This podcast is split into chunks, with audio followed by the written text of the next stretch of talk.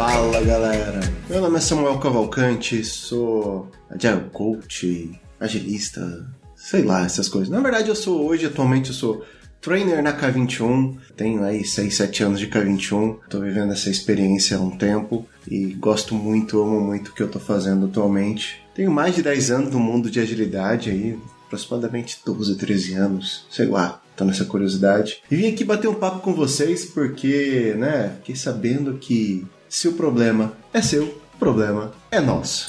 Vim trazer um assunto sobre onboarding.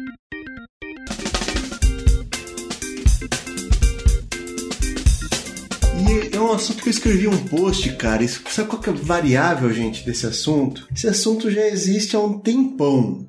Quando eu falo tempão, acho que eu não tenho certeza se é 2017 ou 2018. E tá, só fico conversando com algumas pessoas e recentemente resolvi escrever sobre esse assunto de tanto, tão, tanto ser provocado, né, de escrever. Como assim sobre onboarding? Eu tava num, num caipira e encontrei um amigo chamado Matheus Haddad. Tá? Não sei se algum de vocês conhecem, se não, siga. É um cara muito bacana de se conversar e tem umas ideias muito boas aí. E lá a gente estava trocando uma ideia sobre esse assunto de onboarding, qual a eficiência desse assunto e tal. E poxa, a gente chegou assim, cara, onboarding é uma coisa muito ineficiente na grande maioria das empresas, porque na nossa visão, né, e o que a gente entende de onboarding, a gente vê acontecendo, o tradicional é o seguinte, que a gente viu acontecendo na maioria das empresas. Você entra numa empresa, o RH tradicional te chama, te explica como é que funciona né, aquela empresa, como é que funciona aquela organização, quais são as suas obrigações dentro daquele sistema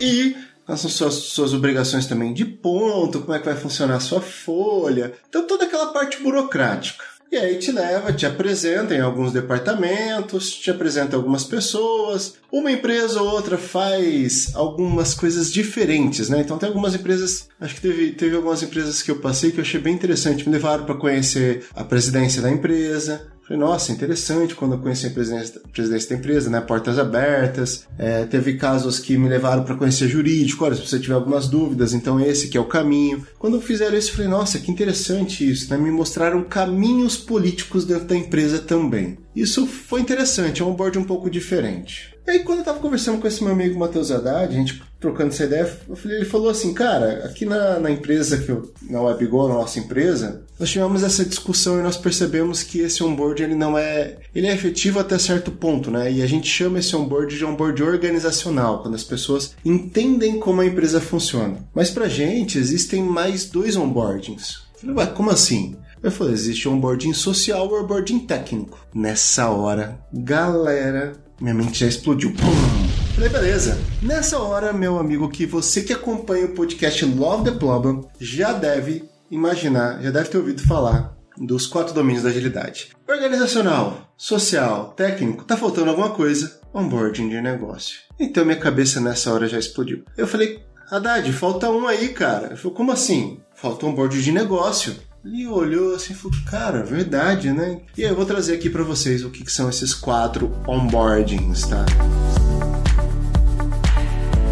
Que, é um onboarding social? Então, quando uma pessoa entra na empresa, como que ela é aceita naquele meio que ela vai viver. Então, como é que vai funcionar a coesão social dessa pessoa que está entrando? Isso é fundamental para o sucesso da empresa, a coesão social. Então, eu chego em um lugar, eu preciso ser aceito. E para eu ser aceito, as pessoas que estão que vão, vão me aceitar, elas precisam saber por que, que eu estou ali e isso é interessante. Inclusive na K21, esse onboarding ele começa já no namoro, porque quando a pessoa vem para namorar, né, para fazer o processo de seleção da K21 que a gente chama de namoro, ela já faz com as pessoas que provavelmente ela vai trabalhar. Então já cria relações sociais desde ali. Então a gente já conhece desde ali. Nas empresas comumente falando, a gente pode falar de fazer happy hour, fazer exercício de team building, fazer várias atividades para que criam conexões entre pessoas. O onboard organizacional é o que eu falei, né? Como é que funciona o trabalho, né?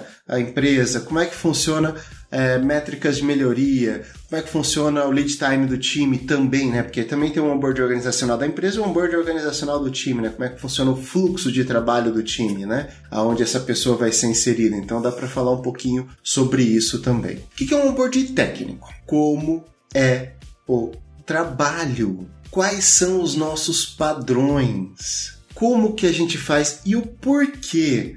E, e, gente, olha só, no organizacional e no técnico, o porquê das coisas precisam estar explícitas. Olha, por que, que a gente tomou essa decisão? Por que, que a gente tomou essa decisão? E isso se conecta com, com, com, a coesão social de um jeito muito importante depois ali com, com, com, cultural, porque as pessoas, em algum momento, elas vão querer dar o pitaco delas. E elas sabendo os motivos, né, das decisões tomadas, na hora que, eu, que elas forem dar os pitacos delas, elas vão com mais argumentos. Então, é, por exemplo, eu acabei de chegar numa empresa e aí eu vi um processo. Hum, eu queria mudar esse processo poxa, mas eu posso mudar esse processo? Eu sei por que, que ele foi criado desse jeito? Se eu não sei, eu fico com medo. Se eu sei, eu chego para você e falo assim: olha, eu sei que esse processo foi criado desse jeito por causa disso, disso, disso. Tive uma ideia. E se nós fizermos essa mudança,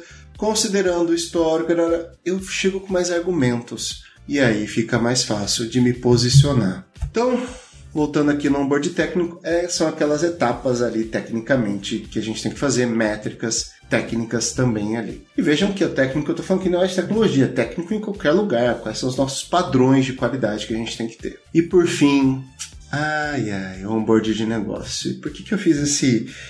Ai. Na minha visão e nas experiências que eu coletei passando nas empresas como consultor pela K21 e até antes, né, nas experiências que eu passei mesmo como, como funcionário, é o onboarding que mais falha por aí afora.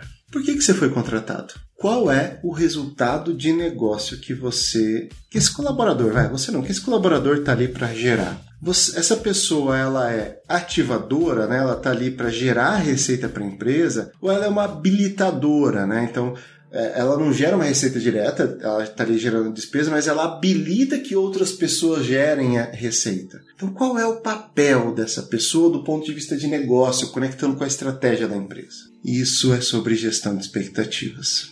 Até falando como escrevi sobre isso, acabei escrevendo outro post, mandei no meu LinkedIn recentemente sobre gestão de expectativas, né? Então, deixar claro cada um desses itens onboard organizacional, social, técnico e de negócio, separadamente pode ajudar as pessoas a acelerarem o resultado delas dentro da empresa. Algumas empresas até podem fazer, mas elas fazem tudo misturado, que nem eu contei o exemplo do social. Quando você pega uma pessoa e apresenta ela para vários departamentos, mostra os caminhos, você está fazendo um pouco de onboard social na empresa inteira, mas é meio misturado, a pessoa não percebe. E isso eu até cheguei a fazer uma pesquisa, né? Será que existe alguma coisa parecido? A maior diferença que as pessoas fazem de onboard é a diferença entre presencial, virtual, misto ou, em alguns casos, existem até o social. Então, fica a dica aí para vocês. Separem esses onboards, deixem eles claros para que tenha maior efetividade.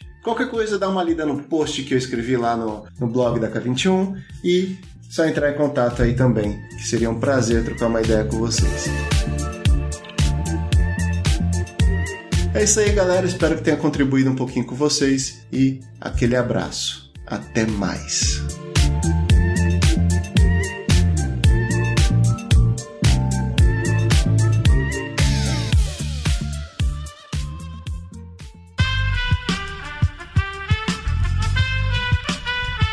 Esse podcast foi editado por Aerolitos Edição Inteligente.